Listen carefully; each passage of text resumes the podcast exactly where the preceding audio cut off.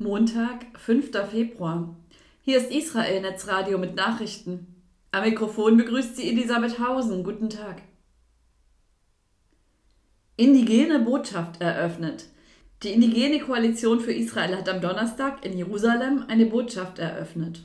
Damit möchte sie das Narrativ unter den indigenen Menschen weltweit verändern. Die IKVI gründete sich 2021.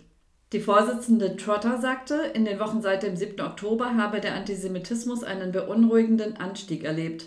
Die indigenen Völker erkennten das jüdische Volk als einheimisch im Land Israel an. Darüber hinaus betrachteten viele Israel als einen inspirierenden Ausdruck der Selbstbestimmung in den Heimatländern ihrer Vorfahren, ergänzte die Maori aus Neuseeland. Für den Prozess in Den Haag wegen eines Völkermordvorwurfs bat ein Indigener aus Südafrika um Entschuldigung. Die Anschuldigungen der südafrikanischen Regierung seien haltlos. Die Botschaft ist die hundertste im Staat Israel. Es ist die fünfte Botschaft, die in Jerusalem eröffnet wurde. Untergebracht ist sie im Museum der Zionfreunde. Sondergesandte schockiert.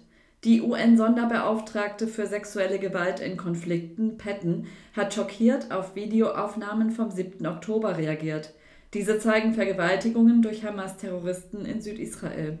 Sie habe noch nie etwas Vergleichbares gesehen, sagte die 65-Jährige laut der Zeitung Yediot Acharonot.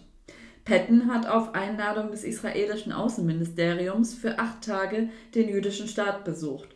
Ziel der Reise war es, sich vor Ort ein Bild von den Gräueltaten der Hamas zu machen. Am Montag kehrt die Mauritierin nach New York zurück. Seit sie das 47-minütige Video vor einer Woche gesehen habe, könne sie nachts nicht schlafen, sagte Patton. Die Szenen verfolgten sie. Erst jetzt verstehe sie etwas vom Ausmaß der Katastrophe, die sich am 7. Oktober ereignete. Sie könne nachvollziehen, dass Israel sich durch die Reaktion der Vereinten Nationen auf das Massaker und den dadurch ausgelösten Krieg verraten und im Stich gelassen fühlte.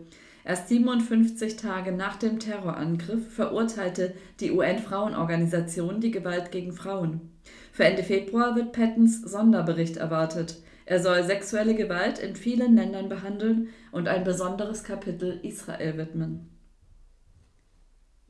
Zwei Wochen Regen. Zum ersten Mal seit mehr als 30 Jahren hat es in Israel 14 Tage hintereinander geregnet. Das letzte Mal war dies im Februar 1992 der Fall gewesen. Der Wetterdienst sprach von einem Regen des Segens, da dieser stetig fiel und damit gut in die Erde eindringen konnte. In manchen nördlich und zentral gelegenen Landesteilen sei die jährliche Durchschnittsmenge bereits erreicht. Der Pegel des Sees Genezareth stieg in den vergangenen Tagen stark an, zeitweise um 5 cm pro Tag. Soweit die Nachrichten auf Israel Netzradio. Am Mikrofon war Elisabeth Hausen. Shalom.